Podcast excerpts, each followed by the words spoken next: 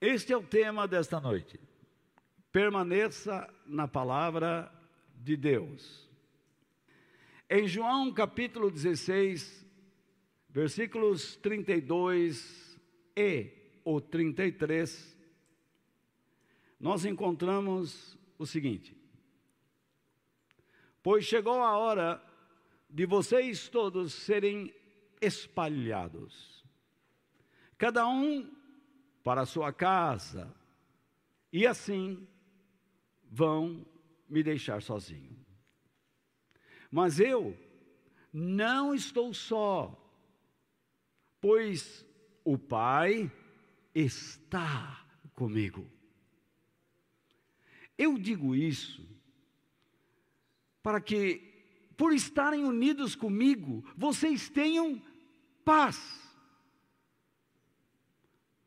No mundo, vocês vão sofrer. Mas tenham coragem. Eu venci o mundo. Quando você lê este texto aqui, quando ele aparece diante dos teus olhos, o que você verdadeiramente vê? Quando eu olho para esse texto da Bíblia, que está diante dos meus olhos aqui no meu computador, eu vejo Jesus com seus discípulos, alertando-os para alguma coisa, para algum período. Que período? Um tempo de perseguição que chegará e que eles serão espalhados. Então a gente vê um período de perseguição chegando e cristãos sendo espalhados. Segundo, quando a perseguição chegar, muitos vão ficar com medo e vão abandonar Jesus. Não é isso? Vocês vão me deixar sozinhos. Sozinho. Não está escrito lá? Sim ou não? Vocês vão me deixar sozinho. Vai chegar um tempo, uma hora, vocês vão ser espalhados e vocês vão me deixar sozinho. O que isto significa? É outra coisa que podemos enxergar, um sentimento de tristeza profunda. Após Jesus ter dado tantas coisas boas, tantas promessas eternas, e os seus discípulos simplesmente o abandonam. Então Jesus está muito triste pela razão de saber que seria abandonado. Então nós temos aqui a hora que todo mundo vai ser perseguido e espalhado, vão abandonar Jesus, e ele está deixando aqui um sentimento de tristeza. Não sei se vocês podem enxergar isso também. E ele declara também outra coisa aqui, que nós podemos enxergar muito claramente, que somente aqueles que estão unidos com ele têm paz, parece. Então eles tenham paz por estarem unidos comigo. Isso é o que nós temos. Mas existe mais uma. Aí ele diz no final, ponto. E ele faz, e ele profere, melhor dizendo, uma fala estranha. Repare bem, vai chegar uma hora de vocês serem espalhados, o medo que vocês terão de perder o que têm, vai fazer com que vocês me abandonem. E eu esqueci de dizer também que aqui está, que Jesus nunca está sozinho, o Pai está com ele. Seria mais um ponto aí, seriam sete coisas, né? Não seis que eu anotei, vocês podem até acrescentar. E vocês têm paz por estarem unidos comigo, vocês vão sofrer, mas tenham coragem. E de repente, ele diz: Eu venci o mundo. Estranho. O que significa isso?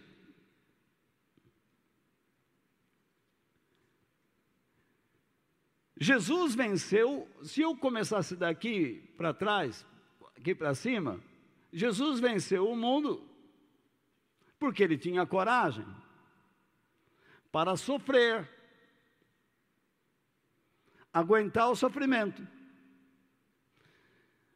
Para quê? Para manter a paz e a unidade com Deus, a amizade com Deus. Por quê? Ele não queria perder a presença do Pai porque a presença do Pai é que lhe dava a condição de não se sentir só. E isso fazia com que ele cumprisse a sua missão de não abandonar os que creram nele.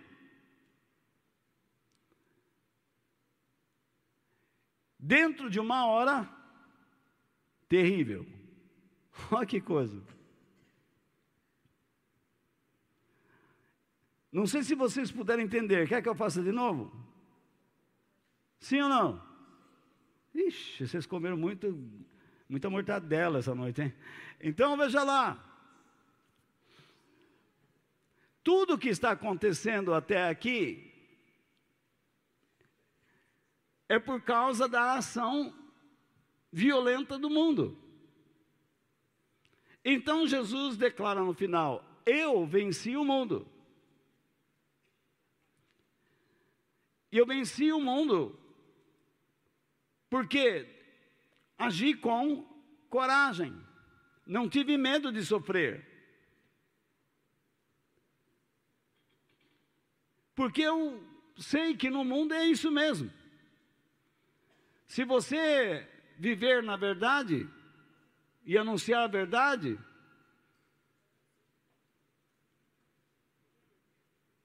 a coisa engrossa, o caldo engrossa. Eu mantive a paz por causa da minha unidade com o Pai, porque sei que Ele está comigo e, comigo e isso eu não quero perder. É essa unidade, essa amizade que me faz vencer a solidão. Eu não fico doido, vamos dizer assim. Eu não enfrento problemas de depressão devido à solidão.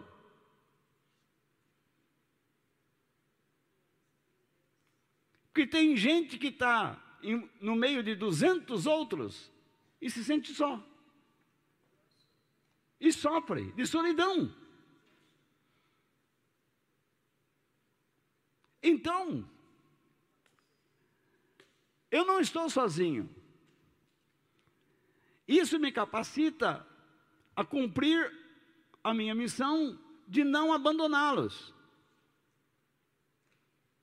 Mesmo que o momento seja perigoso para vocês eu vou estar lá. Espero que pelo menos parte disso fique gravado no seu coração. Quem entendeu essas coisas básicas? Isso é o básico.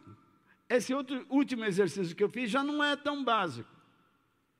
Depende mais de uma pessoa um pouco mais experiente, que gasta mais tempo com a Bíblia, e anos com ela, E me permitam dizer, não quero que vocês pensem que falto com a modéstia, mas eu gasto muito tempo com a palavra de Deus.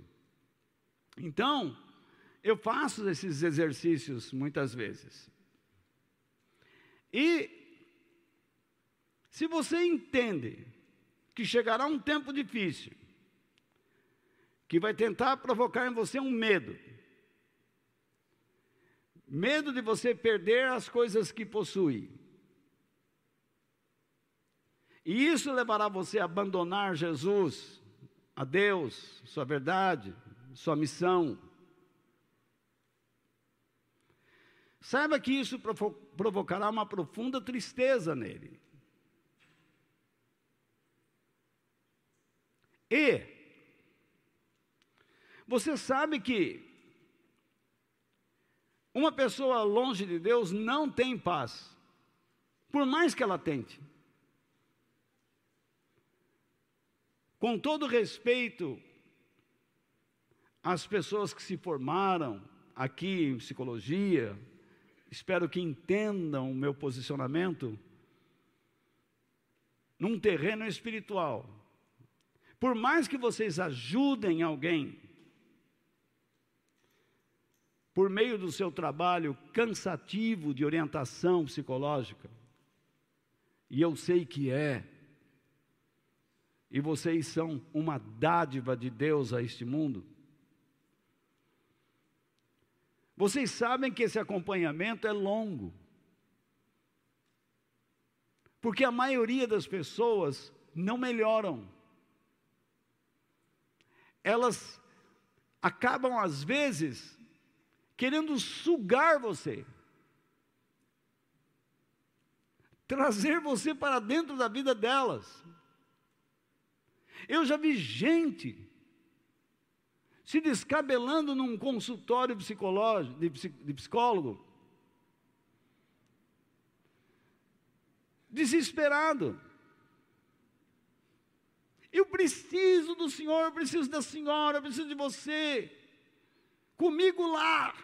Mas é Ele que tem que resolver a situação. Mas Ele não tem força. Ele sabe. Mas falta algo no interior dele.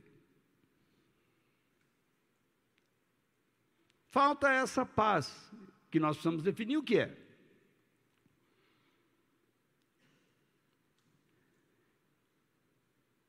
Nós entendemos que o mundo impõe sofrimentos aos cristãos e eles precisam ser corajosos.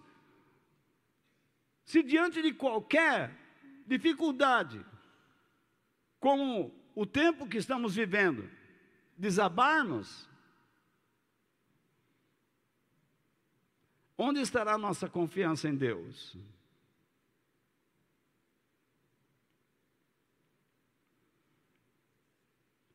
E nós sabemos que estamos lutando contra um sistema. Sistema este que Jesus venceu. Então, quando você vai a uma igreja e aquele missionário, aquele pastor, ou a pastora, o apóstolo, a apostila, a bispo, a bispa, diz para você: não, pisa a cabeça do diabo. O diabo ri.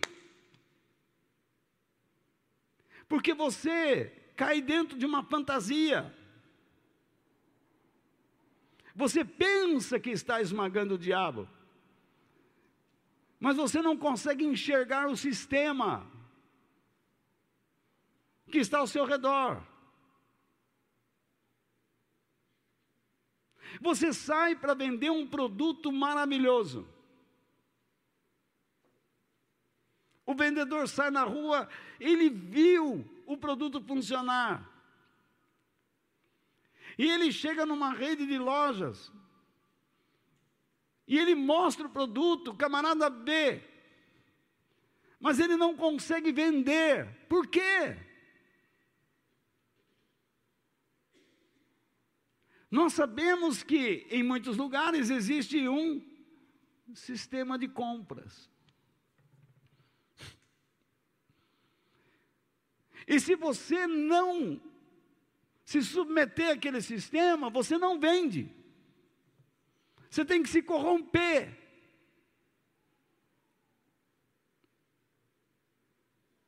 A igreja hoje que quiser crescer, também tem que se submeter a um sistema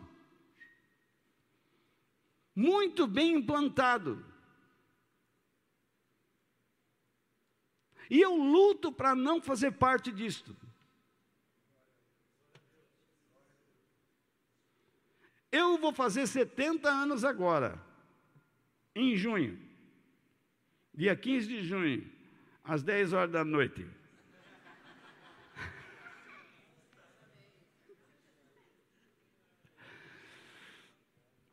Acho que foi esse horário que eu nasci mesmo, é.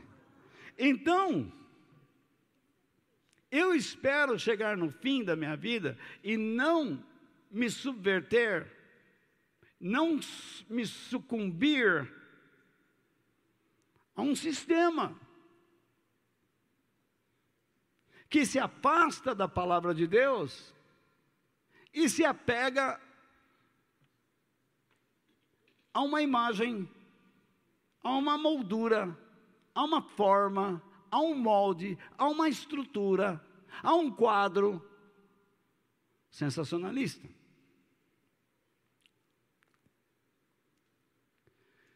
Então, quando você olha para esses versículos e vê essas coisas que eu mostrei para você, ponha dentro da sua mente que você não está lutando contra só o diabo.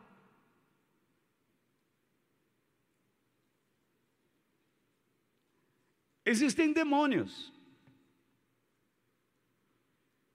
Existem agentes humanos, influenciados por eles, que formaram um sistema.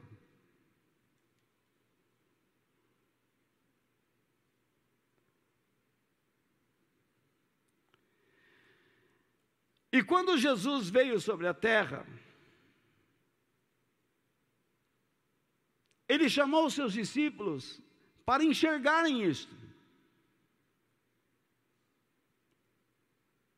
E o Espírito de Deus está tentando abrir os nossos olhos nesses últimos dias, para que enxerguemos isto. Mas o que as pessoas enxergam? Eu vou para uma igreja que me promete isso, eu vou para aquela igreja que tem uma corrente sobre aquilo, eu vou para aquela igreja que tem uma campanha sobre aquele negócio, eu vou lá na revelação. Olha as revelações do YouTube, quais deram certo?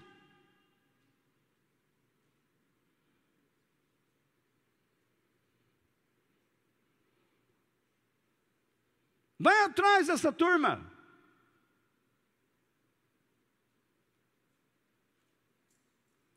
Deus diz para nós: me obedeça e confie em mim. Eu não preciso ouvir palavras de outros, que vai acontecer isso, que vai acontecer aquilo. Eu preciso ouvir a palavra de Deus e saber o que eu tenho que fazer como viver dentro de um sistema e confiar que Deus irá suprir minhas, minhas necessidades dentro de um sistema. Ele é o meu provedor, Ele é o meu redentor, Ele é o meu Senhor, Ele é o meu Rei, Ele é o campeão. Ele venceu o sistema, o mundo.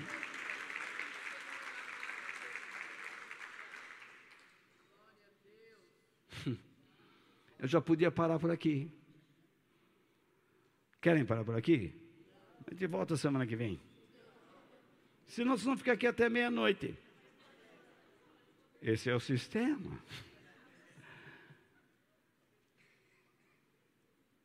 O Girso já está dormindo. Então, depois que ele perder a barriga, não dorme mais, mais cedo, não. Veja lá. Quando nós olhamos para esse versículo, nós temos essas ideias básicas. Mas quando você olha para o contexto histórico, a coisa começa a mudar de figura. Se você entendeu mais ou menos essa coisa de sistema, alguma coisa que eu falei até agora aqui, sobre esse texto, você já aprendeu muito. Se você, ao ler a Bíblia e conseguir entender que Jesus não está sozinho, que o Pai está com ele, que você não está sozinho, que o Pai está com você, você já aprendeu muito. Mas se você tiver vontade de lutar contra um sistema que está ao seu redor, que chama-se mundo, e que também está dentro de você e de mim, Volte a este vídeo, quantas vezes puder.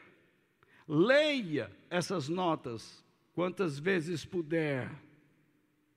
Compartilhe-as com outras pessoas. Converse sobre elas durante um tempo. Para que Deus fortaleça o teu coração. Quando Jesus falou com seus discípulos, ele estava na última semana antes de ir para a cruz. Ele estava em Cafarnaum quando ele falou essas coisas. Você sabe que Jesus tinha uma casa na praia. Eu vi uma vez um pregador dizendo assim: Jesus, ele tinha uma casa na praia. Coitado. O jumento que ele andou era zero quilômetro. Já ouviu isso, né?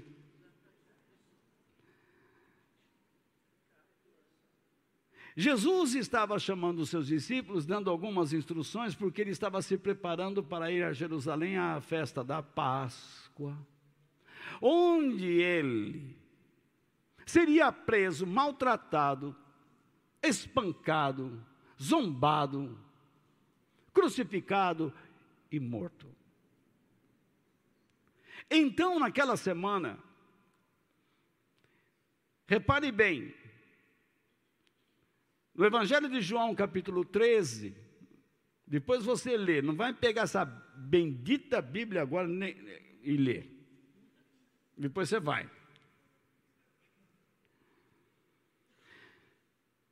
Ele lava os pés dos discípulos. Primeiro ato.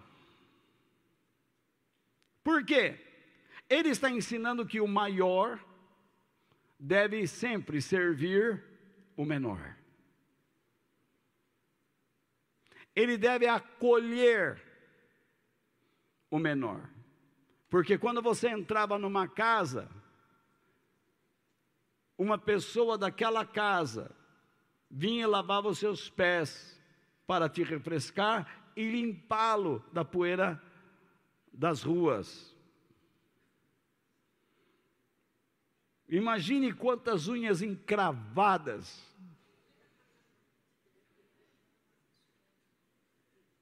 Quantos pés tortos,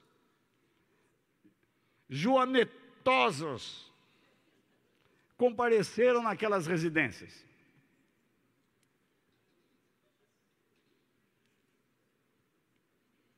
Então, no capítulo 14 de João, Jesus fala sobre a necessidade dele ir para o Pai para preparar a sua volta.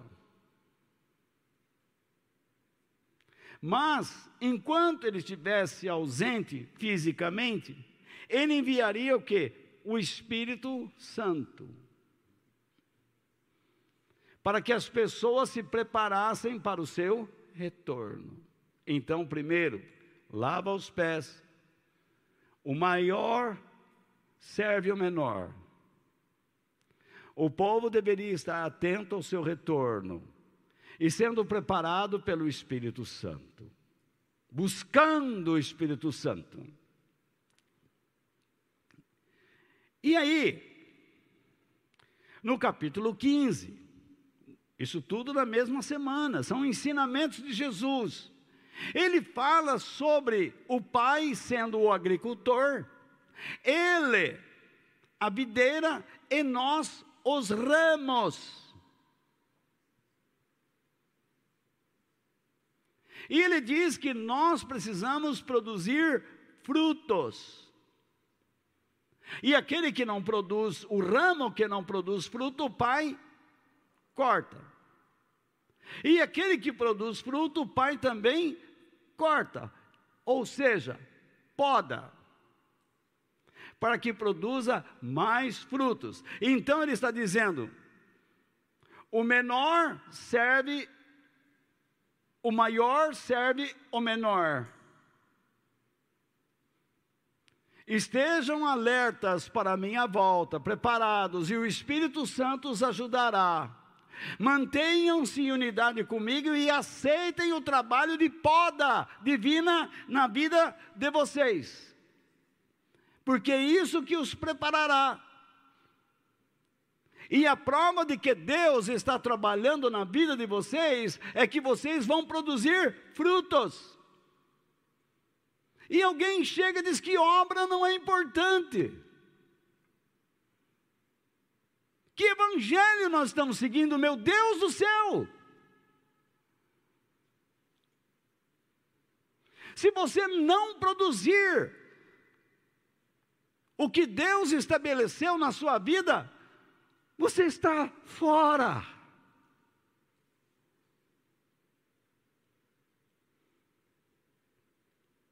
Essa produção vai de acordo com a sua capacidade, com seus limites, mas tem que haver produção. Se você não tem muita capacidade e todo mundo percebe a capacidade que possui, que, que ele faz? Ele se associa, se associa com quem tem mais para aprender e ajudar aquela pessoa e ser ajudado pelo maior. Porque essa é a regra do Evangelho, do sistema divino. O maior serve o menor, para que ele se prepare para o retorno de Cristo, e ambos, na esfera, na dimensão do poder do Espírito Santo e suas ações, para se manterem unidos com Deus, a fim de produzirem frutos. Porque isto prova que Deus está trabalhando na vida dessa pessoa. Olha os segredos de Deus aí. Como é que as pessoas não enxergam? Porque não tem interesse. Aí nós chegamos para, um, para o nosso texto base. Que Jesus diz que vai chegar um tempo inevitável. Você não pode mudar. Um tempo de perseguições. Que só aqueles que estão firmes e que são corajosos poderão vencê-lo, assim como ele venceu. E então agora eu preciso uma vez dado a vocês o momento histórico, cronológico, da razão desta fala de Jesus, eu preciso dar a vocês a mensagem que está por trás disso aí. Como sempre tento fazer com vocês. Entre as chaves, as explicações. Jesus diz: Pois chegou a hora. Repare bem, chegou a hora. Ele está dizendo: ninguém evitará aquela crase devia sumir dali. Sai já! Estou sem fé.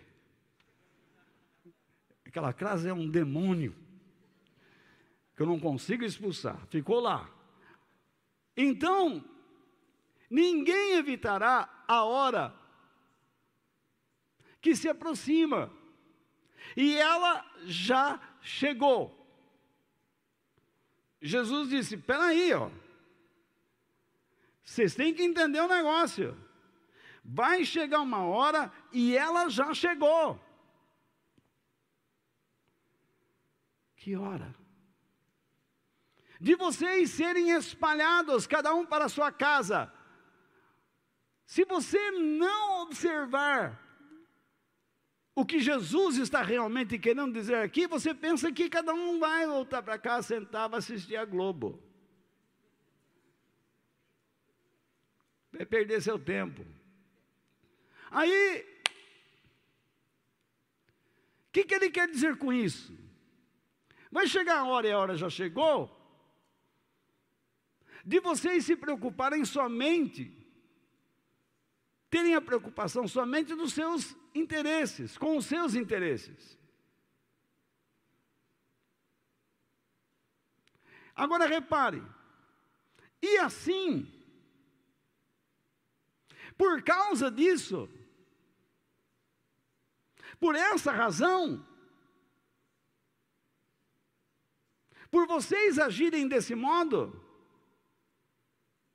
como consequência disso, vão me deixar sozinho. Vocês irão me abandonar, deixando de lado tudo o que lhes pedi para ser feito. Mas, disse ele, eu não estou só, pois o Pai está comigo. Olha quanta coisa você pode imaginar aqui. Desculpe alguns erros, mas é que às vezes escapa, tá bom? Mas depois isso tudo vai ser corrigido, vai colocado, ser colocado no tempo certo, concordâncias e, e tudo mais. Escapa. Então, eu digo isso para quê? Por estarem unidos comigo, parece que eles estão vivendo uma unidade eterna, né? Mas você tem que entender o que Jesus está dizendo aqui na construção da frase e do tempo que ela foi dita. Eu digo isso para que, por, por estarem unidos comigo, vocês tenham paz. Isto é, olha agora, enquanto vocês estão unidos comigo, Neste momento em que eu estou falando com vocês, Jesus, não, não, não é eu não, não sou eu não. Eu os ensino no seguinte: mantenham a amizade com Deus e não se revoltem contra Ele. É isso que quer dizer paz.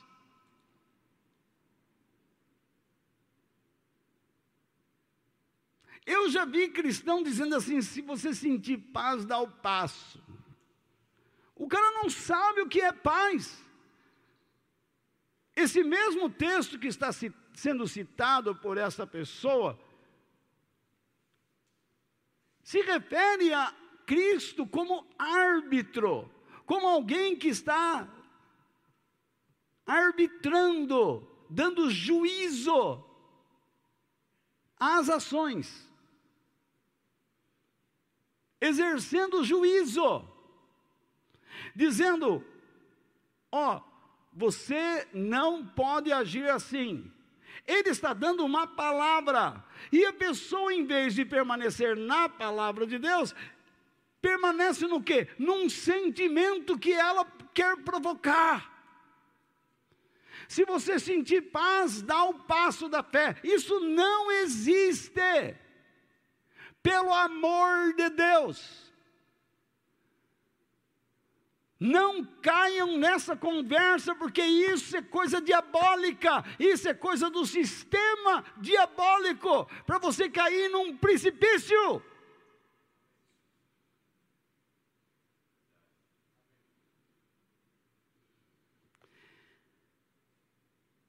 Sejam fortes, isto é, tenham coragem. Mas tenham coragem, eu venci o mundo. Jesus está dizendo: escutem, pelo meu exemplo, aprendam como eu resisti e venci o que? O sistema que se opõe a tudo o que é de Deus.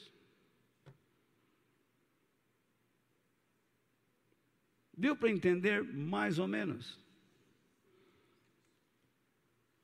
Por isso, creia, entenda, confie na vontade de Deus.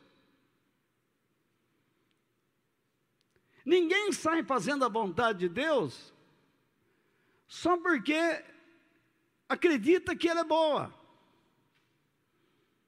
Porque às vezes Deus irá nos pedir certas coisas que para nós não é uma situação agradável.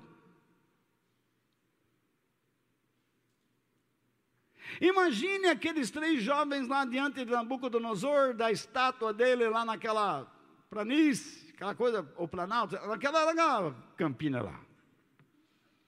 E então diz lá, quando acontecer tocar as trombetas, dobra todo mundo.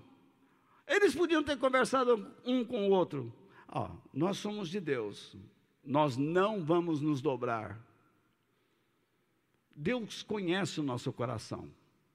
Nós vamos apenas nos preservar. Vamos dar uma agachadinha. Uma agachadinha. Então, todo mundo vai cair de joelhos e eles vão dar uma agachadinha. Na altura da cabeça dos outros, ou de qualquer outra região. Então, aí, Deus vai aceitar? Não. Eles tinham que ficar em pé. Imagine o que é desobedecer um Nabucodonosor. O rei simplesmente da Babilônia. Império temido pelo Egito, pelos assírios, por Israel, por qualquer outra nação. Império poderosíssimo,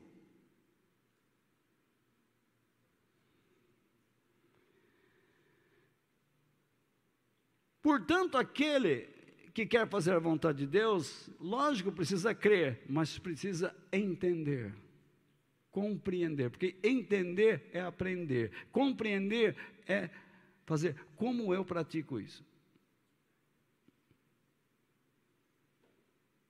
Então você precisa compreender como praticar. Como praticar isso onde? Dentro de um outro sistema.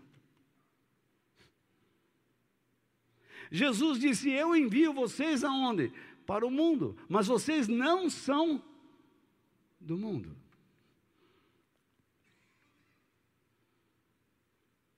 Então, todo aquele que é chamado por Deus é chamado para crer, entender e se submeter com confiança à vontade de Deus. Com que finalidade? Ajustar-se e cooperar com os propósitos de Deus, porque isso é a prova de que uma pessoa o ama. E ama o seu semelhante.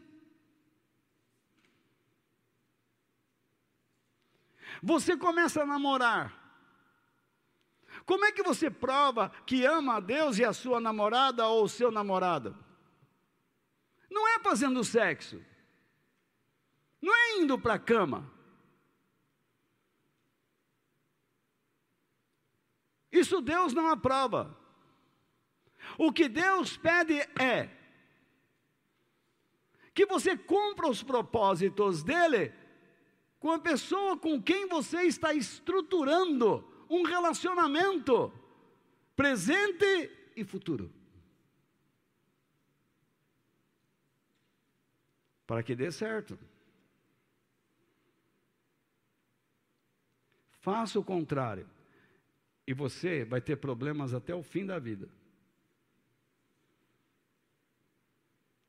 Para consertar esse trem aí, você vai ter que. Não é dar agachadinha, não. Vai ter que pôr o nariz no chão mesmo e buscar a face de Deus e consertar lá dentro. Não é regredir, não. É enxergar quem você precisa ser para combater aquele sistema que se instalou lá atrás e você precisa agora eliminá-lo da sua vida. Uma pessoa precisa entender o que é a vontade de Deus. E aqui está. Deixe-me explicá-la para você. A vontade de Deus é, primeiro, ativa. Ativa por quê? Deus determina que algo precisa acontecer e ninguém é capaz de impedi-lo. Lembra o que Deus diz? Agindo eu, quem impedirá? Quando Deus determina algo, não tem como.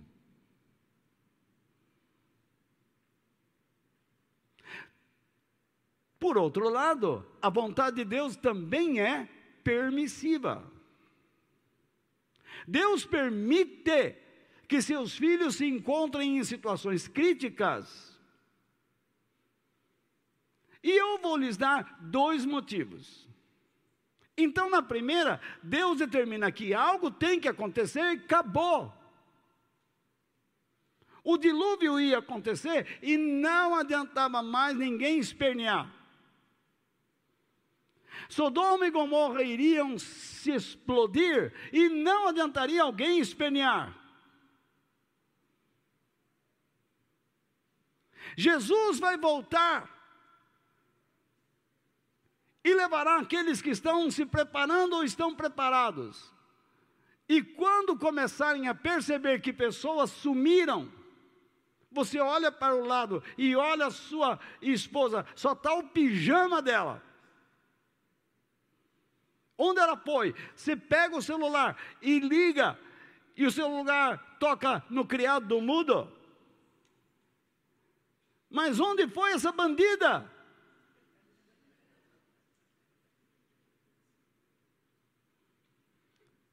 De repente você começa a receber mensagens no WhatsApp, situações semelhantes à sua. Alguma coisa te faz lembrar do que você esqueceu por muito tempo e não levou a sério. E então você vai chorar, ajoelhar e não dar uma agachadinha. Mas vai colocar o rosto no chão e se arrepender e buscar. Não vai acontecer nada. Deus determinou que aquilo seria assim e você não poderá mudar.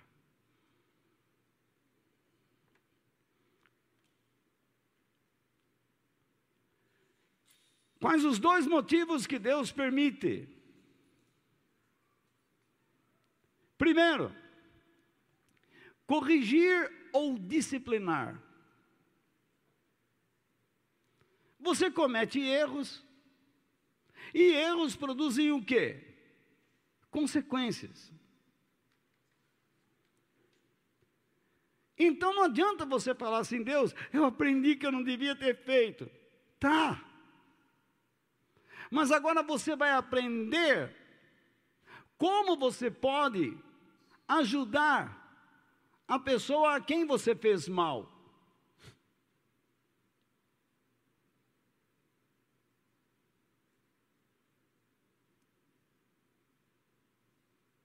Se você comete um erro na sua casa,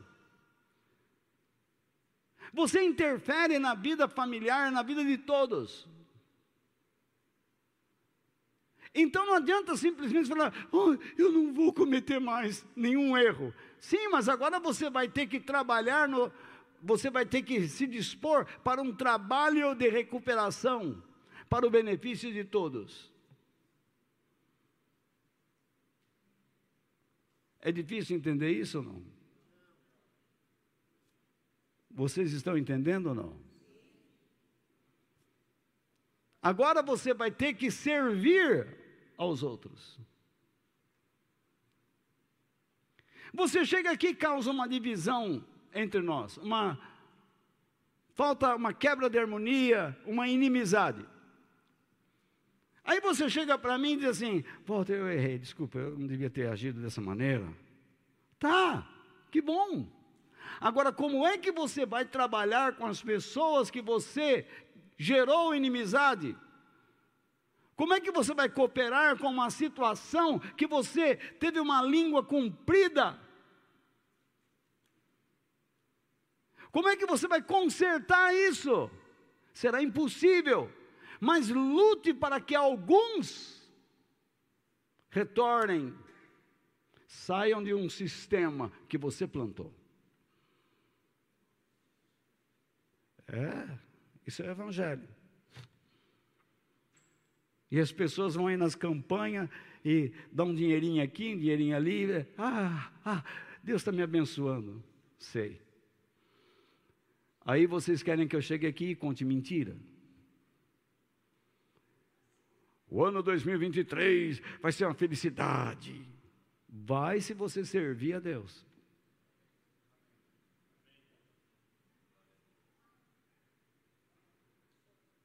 Mas não espere que o mundo vai ficar dando risadinhas para você. Não vai. A outra razão de Deus permitir que você passe por momentos críticos é para fortalecer a coragem de outros pelo testemunho público de fé ou da sua fé. Qual foi o erro de Daniel em orar todos os dias por Jerusalém? Lembra que ele abria a janela e se posicionava lá e alguém queria acabar com ele? E foi lá, baixa um decreto que quem orar por Jerusalém tem que ser morto, jogado na cova dos leões. E o rei fez isso. E era justamente Daniel, e o rei ficou chateado. Nabucodonosor ficou chateado. E jogaram Daniel lá. Escutaram os rugidos. Porém, quando abriram a porta, Lá vem Daniel andando, ou então acariciando leões. Porque o leão de Judá entrou naquele lugar e amansou a natureza das feras. Que mal fizeram Sadraque, Mesaque e Abdinego quando não se dobraram diante da estátua? Mas quando o rei olhou por uma das janelas da fornalha, ele não viu três, mas viu quatro e o quarto homem era semelhante ao filho de um Deus.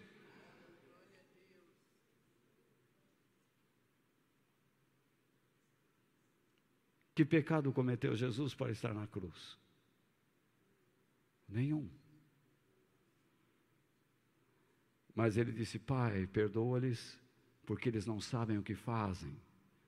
E diante de todas as suas declarações, até o último suspiro, quando ele entregou o seu espírito a Deus, o oficial romano diz: verdadeiramente ele é o filho de Deus.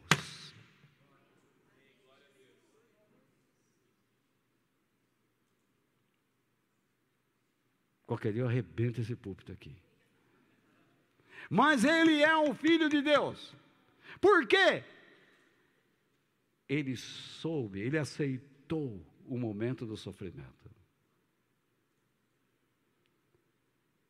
Mas ele não aceitou agir de acordo com as suas impulsividades, mas agir de acordo com a palavra de Deus, com o que Deus exigia dele. E assim fez. Portanto, é da vontade de Deus que você exerça a sua liberdade de escolha. Aceitar ou rejeitar a sua vontade como as suas instruções. Deus não vai prender você como fazem alguns. Deus te dá a liberdade de se expressar, de obedecer, de desobedecer. Deus não é um tirano. Ele nunca ensinou isso.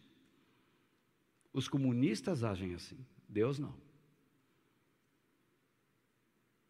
Os ditadores agem assim, Deus não.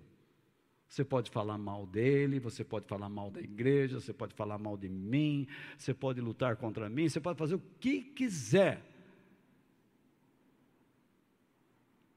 Nos diferentes momentos da sua vida, você terá que decidir se o obedecerá ou não, se crerá nele ou não. Quando você vai lá em Deuteronômio 28 e no capítulo 30, sempre que tiver um ponto e vírgula, é uma divisão entre capítulos. Tá? Porque tem gente que fala assim, mas você errou ali, era Deuteronômio 28, versículo 30, mas não tem.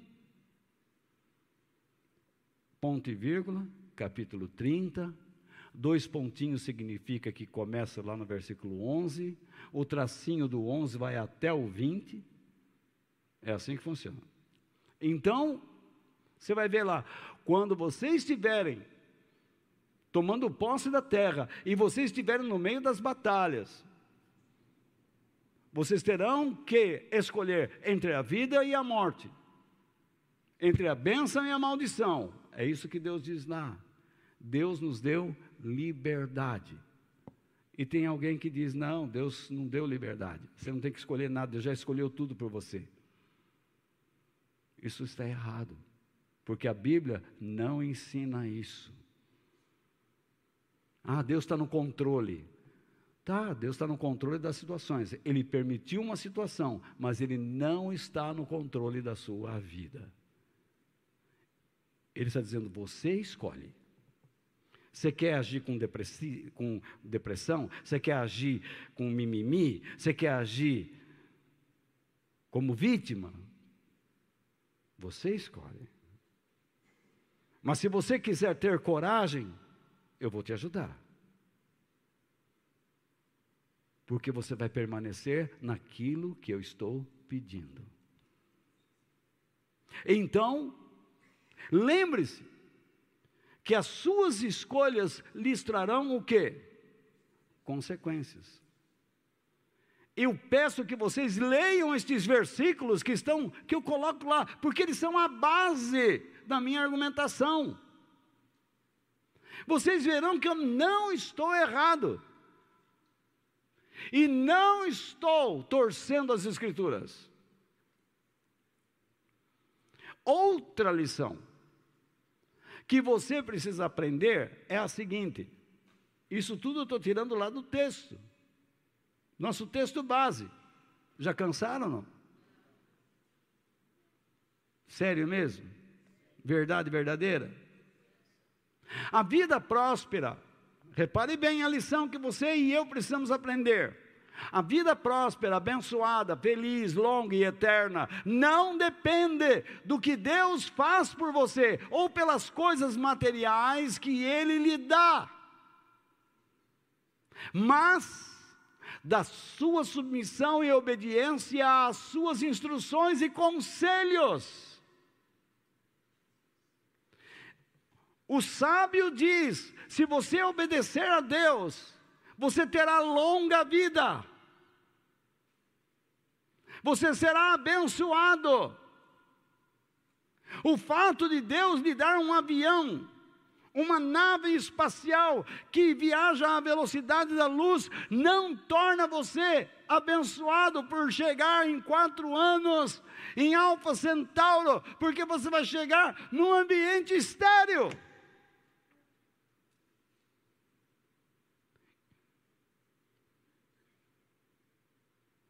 Você recebe algo agora de Deus e você diz assim: puxa, olha o que eu estou fazendo, olha o meu trabalho, olha o que eu estou realizando. Então você está feliz, mas vamos ver daqui oito meses, quando você tiver sede de Deus, se é que terá. O que acontecerá no teu coração? Eu sempre digo a pessoas: vocês vão mudar de cidade, vocês vão mudar de país. Qual é a igreja que vocês estarão?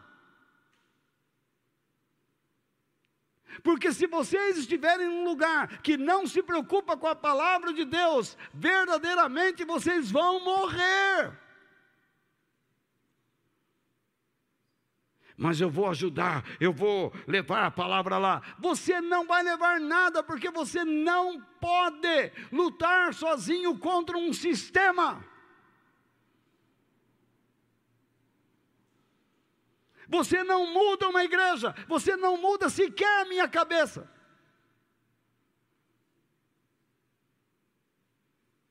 E ele? Se assuste não. Quando você obedece a Deus e às suas instruções, então você terá uma vida abençoada. Sem medo. Você não precisa ficar se rastejando atrás de pessoas. Você não precisa ficar se vendendo e nem tentando comprar bênçãos por aí. Você vai saber que não está sozinho, o Pai está com você. Deixe-me dar dois exemplos. Através de José, Deus livrou o Egito da fome, não foi?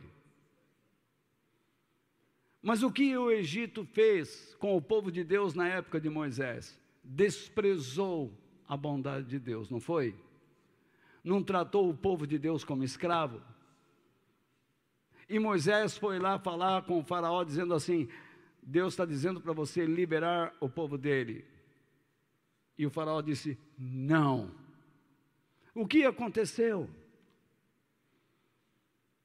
Esse desprezo pela instrução de Deus, pela bondade de Deus, pela história de Deus naquele povo, fez com que o Egito sofresse severas pragas.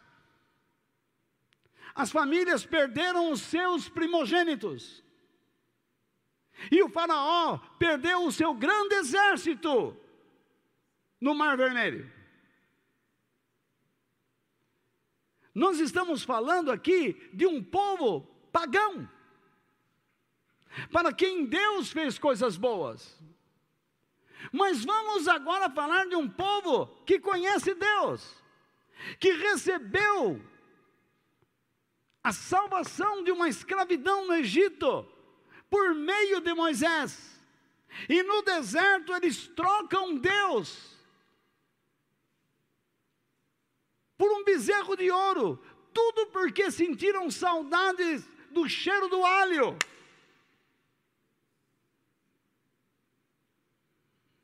Da cebola, dos condimentos. Imagine.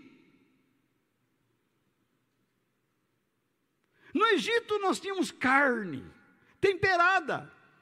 Aqui nós temos o que? Maná.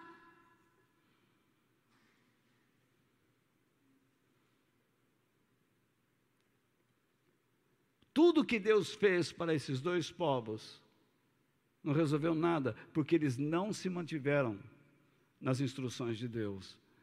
E os hebreus, a eles lhes foi negada a entrada na terra prometida, eles perderam a promessa divina e faleceram no deserto.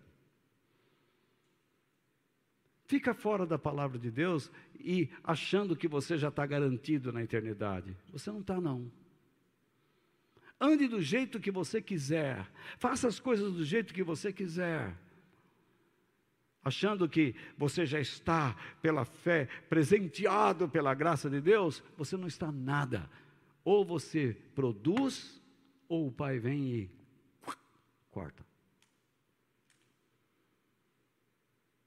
Foi isso que Jesus ensinou na semana. Então, quando demonstramos a disposição de permanecermos nos ensinamentos de Deus, nós provamos que fomos criados ou recriados em Cristo, lembra? Aqueles que estão em Cristo, é uma nova criatura, as coisas velhas se passaram, eis que tudo se fez novo. Então você foi criado à imagem e semelhança de Deus, pecou, se afastou, mas em Cristo você foi recriado e voltou a expressar o que? A sua imagem e semelhança.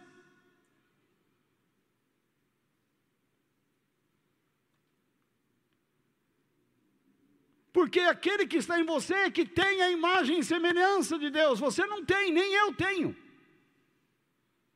Eu não consigo expressar Deus na minha vida. Eu tenho que me esforçar para que Jesus, aquele que está em mim, expresse-a.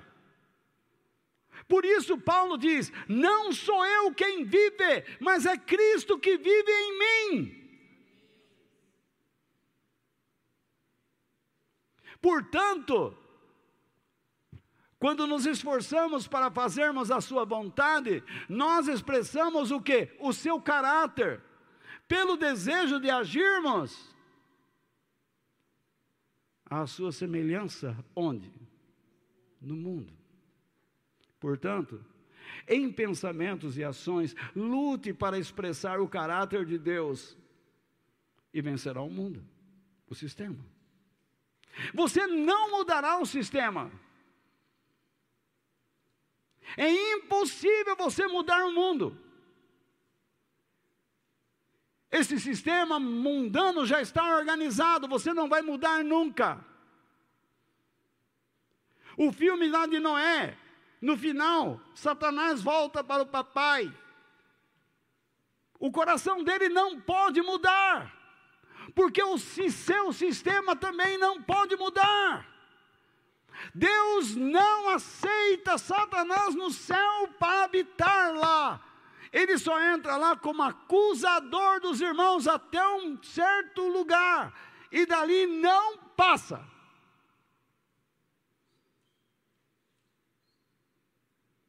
Não deixe o mundo entrar para dentro de você, para além dos limites que Deus estabeleceu.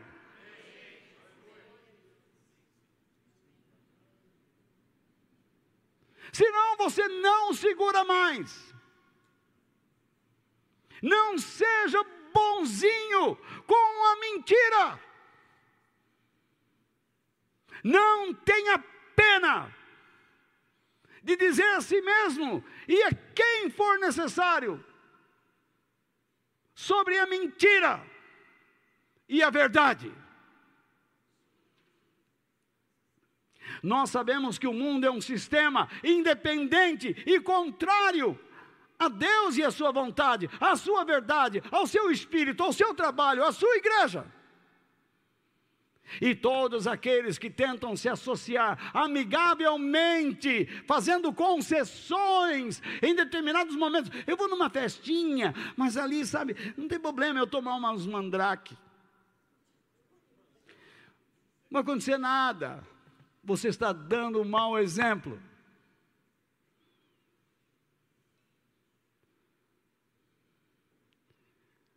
Não, mas a festinha é de madrugada e fica uma baladinha. Você não foi chamado para balada, você foi chamado para andar na luz do dia.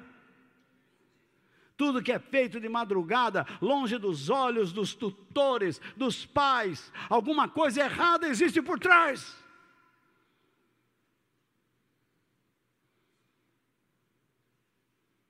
Se você ama a Deus, você não adere ao sistema. Se você ama a Deus, você não se associa ao sistema. Se você ama a Deus, você não se assenta à roda dos escarnecedores.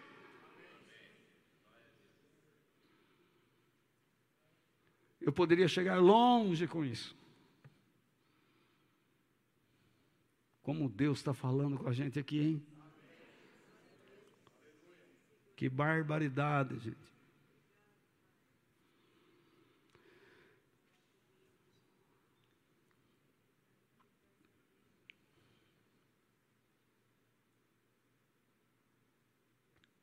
Quando você se associa amigavelmente a esse sistema mundano, você vai passar a atuar a imagem e semelhança de Deus ou a imagem e semelhança do mundo? Lógico que é do sistema.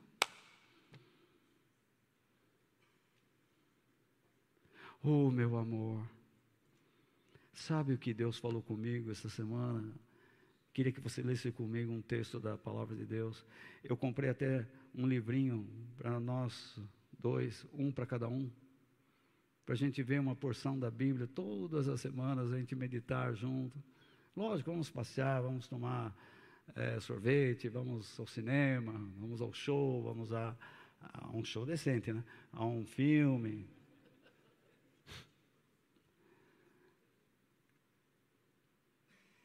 Mas quando chega lá, ai, te amo tanto, eu prometo que eu vou casar com você. Oh. E é o bicho papão. A cuca vem pegar. O sistema mundano precisa ser vencido, irmãos. E os que não se esforçam para vencê-lo, fatalmente abandonarão a Deus. Eu não estou falando aqui de um erro ocasional, entende? Eu estou falando de pessoas que se apaixonam, de pessoas que aderem, de pessoas que se associam amigavelmente, tor, amigavelmente torna aquela, aquele, aquele, é, aquela, aquele, aquela forma de vida no seu prazer. Tem gente que fala assim, oh, vai ter uma festa lá, uh, a cabeça dele já imagina um monte de coisas, rapidamente, plum, ai, a menina está lá, o menino está lá, e não sei o que, vai ter isso, vai ter aquilo, oh, que legal. Tudo está lá dentro dele já. Pá!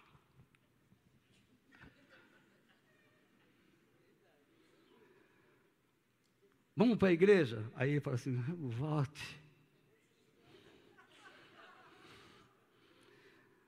Minha irmã Cida, o marido dela, coitado daquele homem, coitado, está acabado. Né? Vê o Luiz. Vê o outro lado. Nossa, aprender Bíblia, o que isso vai resultar? É assim. Muito bem. O que é que Deus fala desse pessoal? Tiago, que era filho de José e Maria, diz quem são essa gente. Gente infiel. Ué, mas para quem que Deus está falando aqui? Não é para as pessoas do sistema, é para as pessoas da igreja. Ué, mas pode uma pessoa que tem a graça de Deus ser infiel? Pode uma pessoa que tenha fé em Deus ser infiel? E ainda ganhar o céu? Não.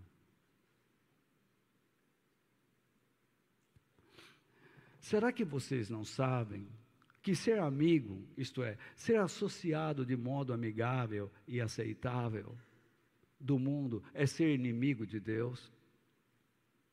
Porque tem gente que fala, inimigo de Deus, Deus vai vir em cima de mim. Eu luto Muay Thai. Eu sou faixa preta, hein? E daí? Ó, oh, Olha só o que está a condição verbal aqui. Quem quiser,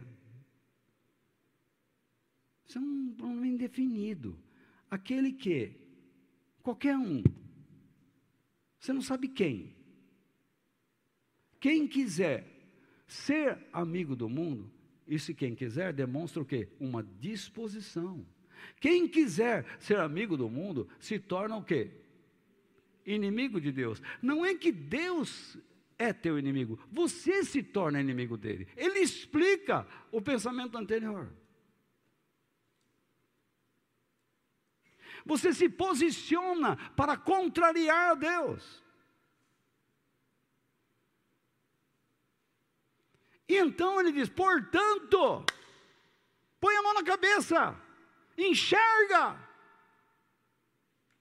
obedeçam a Deus e enfrentem, isto é, resistam, posicionem-se contra o diabo, que ele fugirá de vocês, mas não o sistema.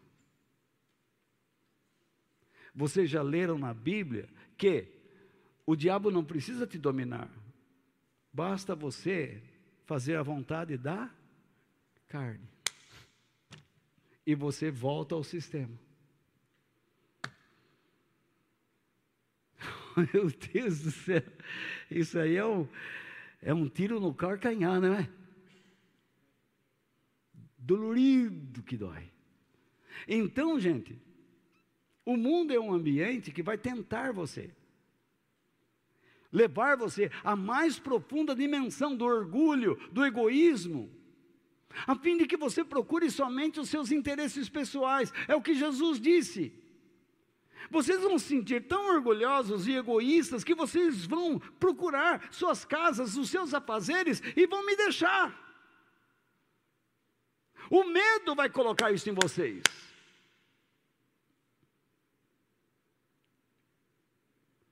E não não mintam para si mesmos. O mundo é um ambiente desanimador. Eu coloco uma listinha. Cheio de quê? Ingratidão, imoralidade, corrupção, inveja, rejeições, briga, aflições, avareza, diversões insanas. E tantos outros moldes que expressam quem? O caráter a imagem e semelhança do diabo.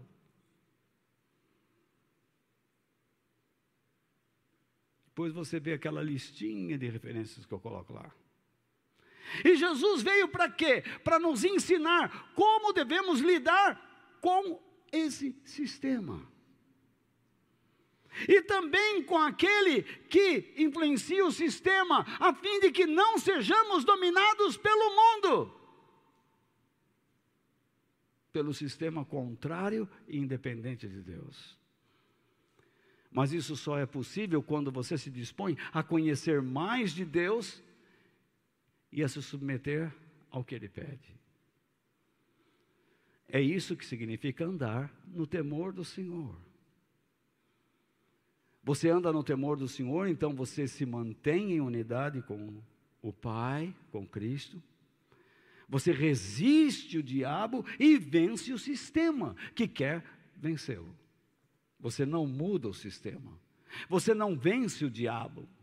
Você o resiste. E você vence o sistema que luta contra você. Mas você não vence o sistema para fazê-lo parar de lutar contra o outro. Você diz assim, ó oh, Senhor, em nome de Jesus, abençoe meu marido, que ele pare de pensar essas bobagens que ele está pensando. Em nome de Jesus, aleluia, aleluia. Ah, tá. Aí você ora, ora, ora. Então, Deus, lógico, vai preparar umas, algumas situações. Ele vai ouvir você. Mas quando você chega para falar com seu marido e começa a falar um monte de bobagem, porque Deus me revelou, porque, e você começa a citar bobagens que não estão na Bíblia, você não cita a palavra de Deus, o que, que você está fazendo? Caindo para dentro do sistema e arrastando para mais fundo.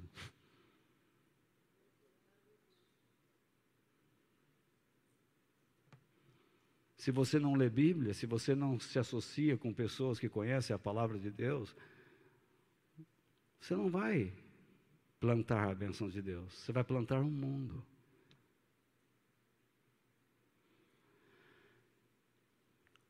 Quando Jesus falou sobre o nosso texto base aos seus discípulos, ele expôs tudo o que iria acontecer. Eles seriam vencidos pelo mundo ocasionalmente, porque eles não resistiriam ao diabo e não venceriam o sistema. O sistema iria engoli-los. Pedro diz: Eu não conheço ele. Eu não conheço ele. Eu nunca andei com ele. E de repente ele ouviu: é que esse galo aqui está com Covid. Então,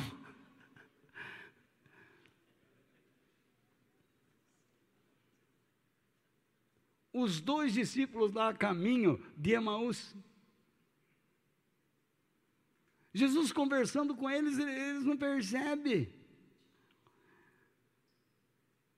Só quando eles vão comer, que eles dão uma relaxada.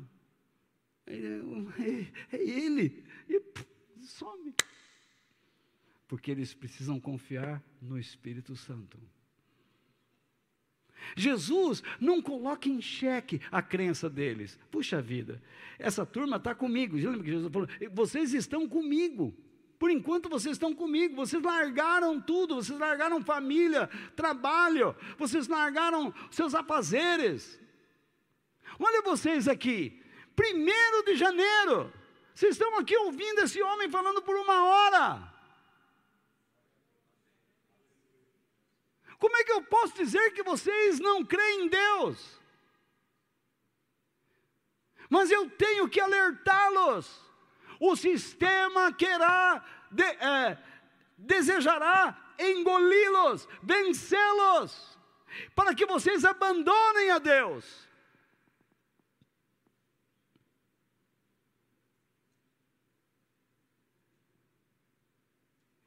Eu não, eu não vou na igreja, eu não leio mais a Bíblia, mas eu creio em Deus. Você já abandonou, porque você abandonando a Deus, você abandonou a missão. Você não está produzindo frutos, você vai ser cortado. Entenda tudo que Jesus falou naquela semana.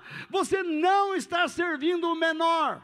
O pai não está servindo o seu filho de modo correto. O pai não está preparando o seu filho para a volta de Jesus, não está dando exemplo da ação do Espírito Santo na sua vida. O filho não vê frutos espirituais na vida de seu pai. Não vê crescimento intelectual, bíblico, teológico. Ele não sabe para onde ir, ele fala coisas desconexas.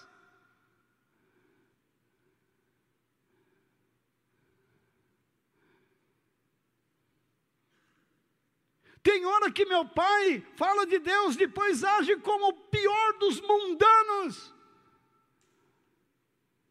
E isso é constante.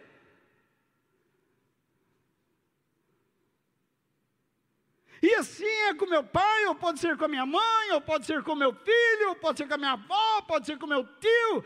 Gente! Olha o que Deus está nos falando.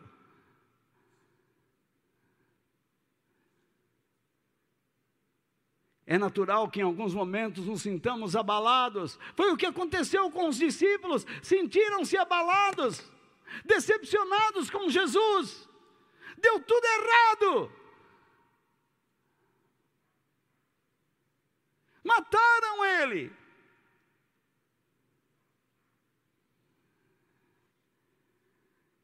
Você pode estar olhando ao seu redor dizendo assim: acabou, não tem mais nada, está tudo ruim.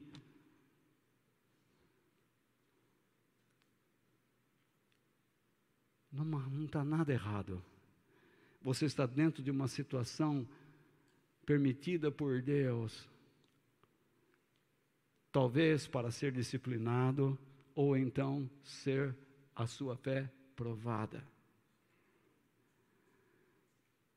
Jesus voltou aos seus discípulos para restaurá-los, lembra? Pedro, tu me amas? Jesus não foi na estrada de Emaús conversando com os discípulos e eles voltaram para Jerusalém? Não foi assim? Não foi? Quando Jesus voltou para os seus discípulos, ele restaurou a vida deles e então voltaram para a missão, para produzir frutos. E então Jesus ascendeu os céus e enviou sobre eles o que? O Espírito Santo. Ele disse: permaneçam na cidade até que do alto sejam revestidos de poder. Por quê? Tem gente que vive no rádio, vai ter um grande avivamento no mundo, vai ter nada. O que, que é avivamento para você? É cura, culto dos milagres. Avivamento é você amar a Deus e produzir frutos, ser generoso. Isso é avivamento. Não é culto que você sai na gritaria, sem sentido, sem entender nada. Você precisa crer, entender e fazer a vontade de Deus. Isso é avivamento.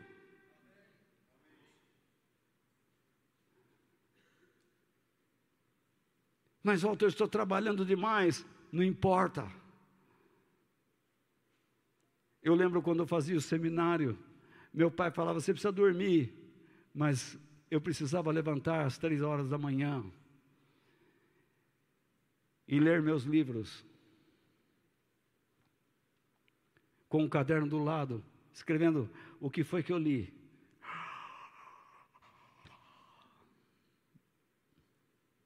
Minha mãe, coitada, fazia um café. Vai tomando aí, porque é só café que se vence.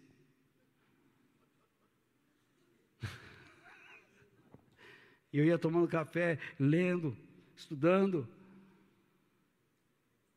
Mas dou graças a Deus por aqueles tempos, porque aprendi. E depois saía, ia trabalhar. E como eu não tinha dinheiro, eu tinha que ir a pé. lá da Vila Ipujuca, até as Perdizes, e depois das Perdizes até a Marechal Deodoro, na escola, e depois das 10 horas da noite na Marechal Deodoro até a Vila Ipujuca a pé. Eu arrumei uma bolsa, colava as coisas dentro e, e punha um calção na igreja e ia correndo pela rua. Já fazia ginástica. Dormia e levantava às três horas no outro dia.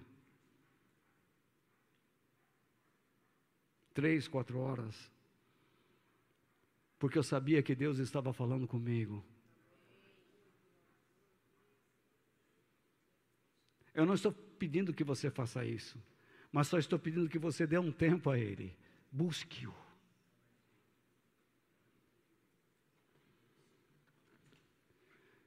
Jesus veio para restaurar os seus discípulos lá, mas ele enviou o seu Espírito para manter essa restauração em nós, porque um dia chegará o tempo em que nós vamos ser salvos, tanto do poder como da presença do sistema e daquele que o influencia. Por isso, meu irmão, o Espírito de Deus, que é santo, ou o Espírito que nos ensina a termos uma vida dedicada a Deus, isso quer dizer Espírito Santo.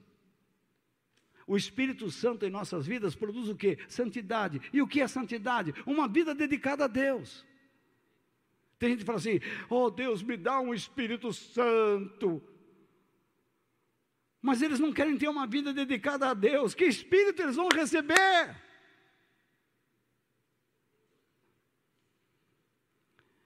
O Espírito Santo nos ensina a termos uma vida dedicada a Deus tem feito o seu trabalho de restauração em nós, procurando fazer com que nos voltemos às instruções do Eterno, às Escrituras Sagradas. Se você não voltar à Bíblia, se a igreja não se voltar para a Bíblia, para a palavra de Deus, vai errar.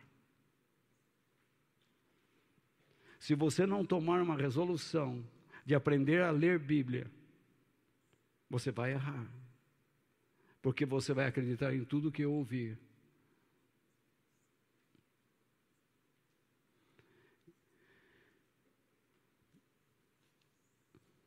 Irmãos, por meio da palavra de Deus, nós já estamos ouvindo os sons dos céus.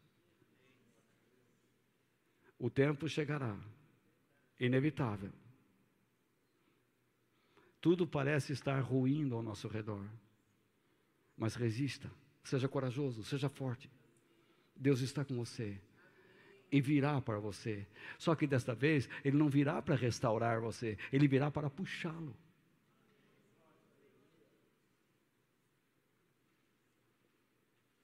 Ah, vai ter um avivamento na igreja, a igreja vai ser aperfeiçoada. Se você não foi aperfeiçoado até agora, meu filho, vai ser pisse, que nem fala lá na minha terra, pisse. Está entendendo? Vai ser muito difícil. Vamos terminar. Digam graças a Deus. Então,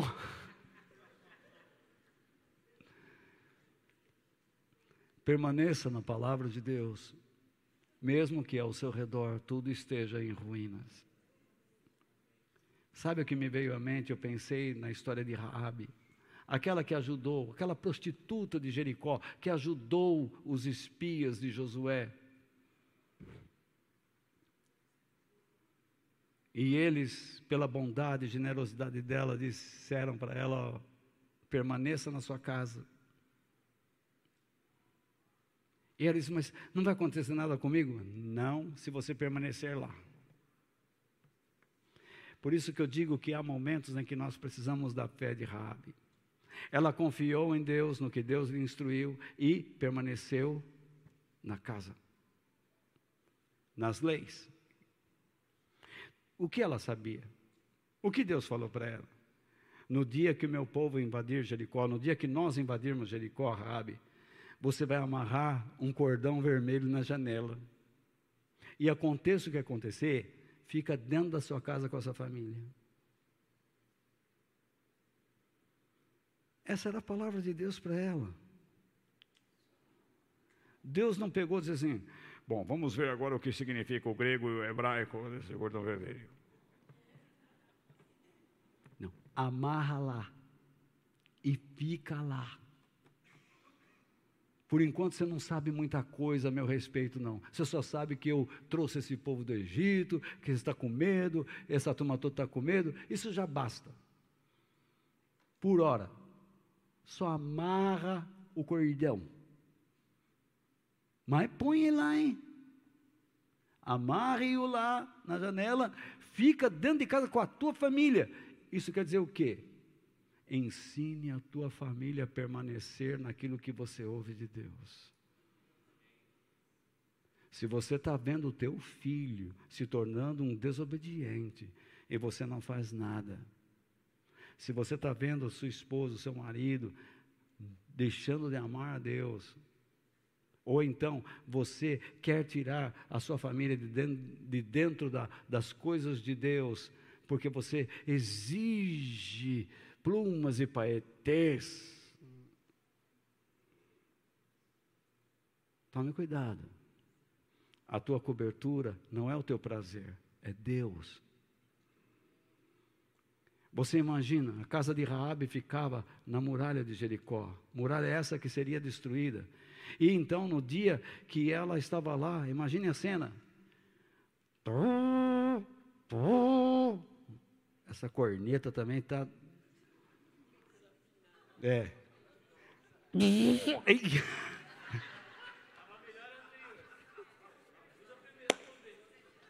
Então, Rabi ficou com a família dentro de casa.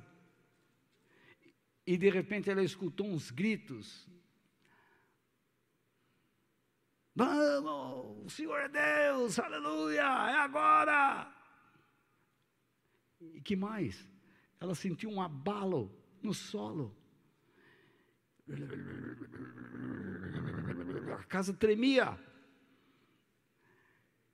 E ela escutou pedras caindo, pessoas gritando, correndo pela cidade, morrendo debaixo dos escombros. As muralhas encostadas à sua parede direita caíam, as que estavam encostadas à sua parede esquerda ruíram. E o grito na rua, desespero. Aquilo era inevitável, Deus decidiu que seria assim. E o que Deus disse a ela: fique em casa, permaneça no que eu lhe pedi. Eu coloco no texto aí, quando os homens de Deus disseram: Olha que Rabi, se você não obedecer às nossas palavras e você querer sair para a rua, nós não nos responsabilizaremos pela sua morte e dos seus. Não responsabilize Deus pelos fracassos da sua vida e da vida dos seus, meus irmãos. Se você não permanece no que Deus diz, você é responsável. Porque você plantou a desobediência. Você andou com quem não deveria, e se andou, não lhe disse nada sentou com eles, comeu com eles, bebeu com eles, sorriu com eles, mas não lhes disse nada.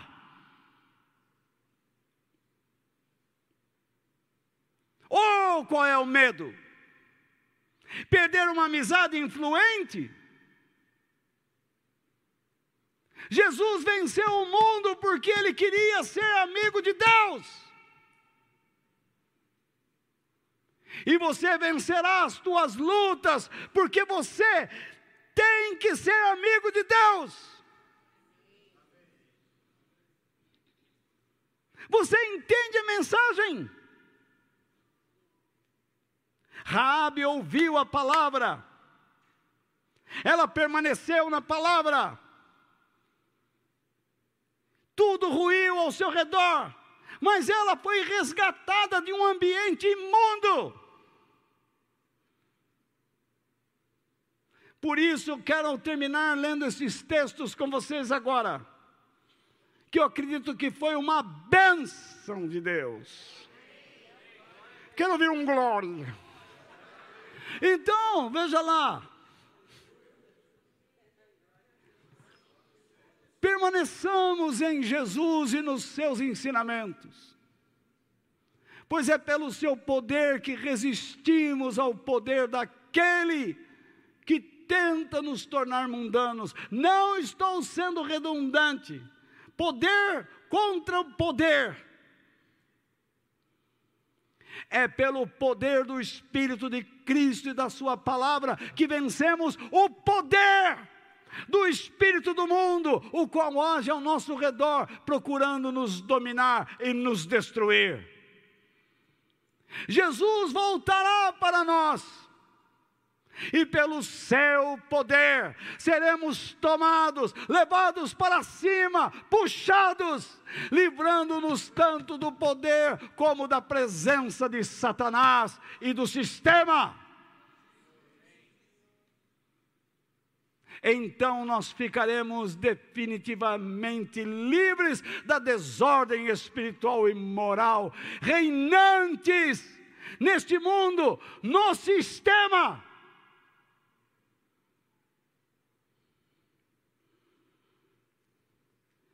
que nos mantenhamos sob a ação do Espírito de Deus, a fim de que estejamos preparados para o retorno de Jesus, que nos levará de encontro à eternidade, à eterna casa de Deus, o nosso Pai. Tenhamos coragem, tudo parece estar ruindo à nossa direita e à esquerda, esse asno de novo não tem case. Só as direitas que tem. Mas,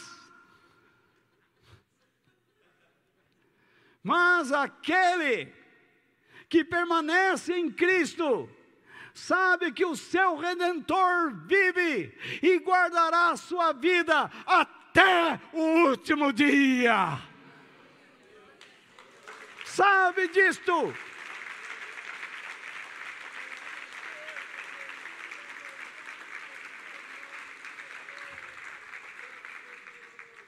Essa pessoa nunca estará sozinha ou abandonada, mas é constantemente amparada pelo Autor de todas as promessas divinas.